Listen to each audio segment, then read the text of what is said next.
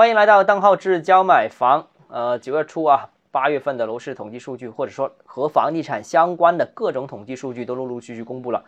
呃，出炉之后看到这些数据，其实真的有点闹心啊。因为二零二一年八月份，四十个典型城市的新建商品房住宅成交面积环比下降了百分之十三点六，然后同比是大幅下降了百分之三十一。北上广深这四个城市的成交都出现了不同程度的下滑啊。当然，这个是一个只是一个宏观数据呢。我们聚焦到具体的各个细微的数据，看看呃房地产市场及房地产周边这个整体的表现啊。呃，首先是大湾区啊，粤港澳大湾区的九个城市当中，除了深圳的一手楼市出现上涨之外，成交出现上涨。当然，深圳的一手成交数据其实大家。参考也没什么特殊意义，因为它一二手倒挂是比较严重的，所以现在一手还是有人在打新啊，所以这个并不反映实际上市场的供求关系。所以我们撇开深圳不看啊，大湾区剩下的八个城市无一例外全线下跌，而且是大幅下跌啊，非常夸张，非常厉害。其中广州应该是整个大湾区这轮房地产市场成交下滑的一个震中啊。因为广州是是连续调控升级加码，所以导致了成交量大幅下滑。呃，广州市场的快速降温也影响了周边的一堆城市。那佛山似乎是最无辜的，佛山至少在我们录节目这一刻，它还没有公布一些比较大的一些利空政策，但佛山的成交也出现大幅下跌。八月份环比七月份跌了接近百分之五十，非常夸张啊，就有点感觉就是广州生病了，吃药了，但是佛山直接吓晕了啊，有点这样一个感觉。然后呢？另外，珠江西岸的珠海、中山、江门这三个城市已经是有点发抖的感觉，成交同时三个城市同时下滑，下滑幅度是百分之十几到百分之二十几之间。那东莞算是比较抗跌的，基本上是保持住成交的这样一个量啊。那惠州呢，就也是比较惨啊，这个下跌的幅度也是很大。当然，前段时间惠州本身调控政策也升级了。其实啊，惠州本城市的刚需。是有限的，房价上涨的速度也不是太快，就是深圳客惹的祸啊！深圳市场限购升级之后，其实部分资金跑到了惠州，当然也不是跑全惠州啊，就跑惠州、惠阳、大亚湾这一个区域。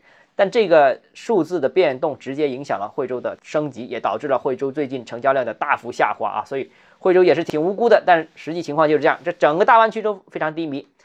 那在我们再聚焦一下广州市场啊，广州市场八月份一手成交勉强过七千套啊，但另外我看到另外有一些机构的统计数据是七千套都不到，反正这个数字跟春节期间那个月是差不多。春节期间广州一手住房成交是七千零几套，那基本上现在就等于春节的淡季了。春节其实没人买房的，中介很多回家过年啊，这个然后房地产开发商其实推广也不积极。现在这个马上经济有银时了，现在还是七千套，所以这个市场真的。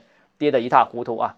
而且广州是连续五个月环比下跌，从一万多套一直下降到现在七千零几套，所以这个是一直往下走。那如果说广州是这个在这么低迷的市场情况下，有没有一些亮点呢？我觉得勉强能找出来的一个就是白云区啊。白云区现在在八月份一手住宅成交，呃，跃升到全市的第四名，仅次于供应大户的增城，还有两个热点。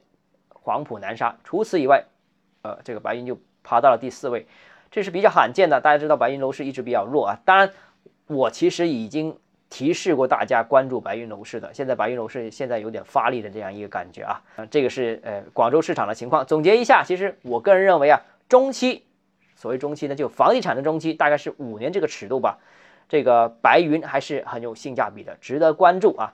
如果是长期十年这个尺度的话，那广州东进南拓的这个大趋势不会改变。那我觉得还是应该往东往南。但如果是短期的话呢，呃，往东往南又刚好有这个调整的需要。本身市场涨得比较多，然后政策控的也比较严，所以啊，呃，我觉得这个特别是东部啊，压力近期是巨大的啊。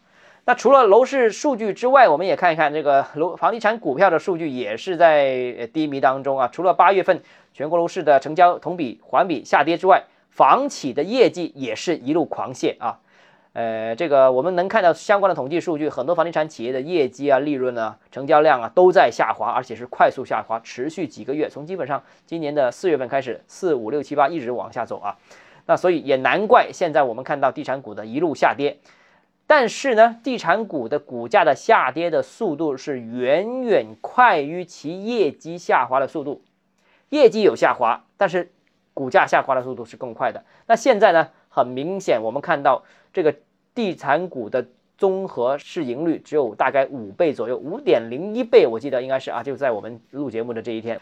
我认为啊，房地产现在应该是一个至暗时刻，政策打压的很严，趋势是往下走的，是一个至暗时刻。但实际上，房地产不可能永远都是这么差的，房地产政策我觉得也可能是接近底部的了。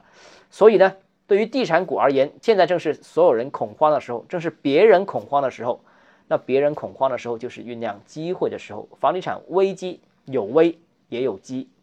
好了，今天节目到这里啊。如果你有疑问想跟我交流的话，欢迎私信我或者添加我个人微信号“邓浩志教买房”六个字拼音首字母小写，微信号 d h e z j m f。我们明天见。